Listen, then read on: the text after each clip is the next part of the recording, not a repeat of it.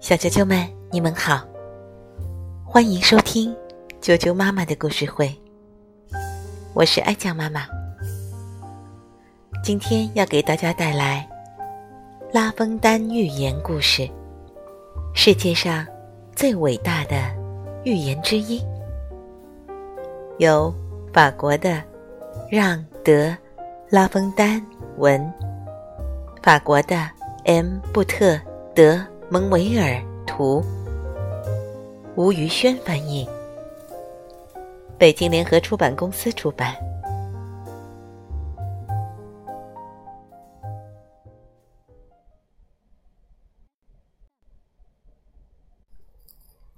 蚂蚁和蝉，蝉整个夏天都在唱歌，直到北风吹起，才发现家里一点食物都没有。眼看要饿肚子了，蝉只好去拜托蚂蚁。他希望蚂蚁能施舍一些谷粒，帮他度过寒冬，直到春天来临。蝉告诉蚂蚁：“哦，我保证下次收成前会连本带利还给您。”但蚂蚁可是出了名的小气。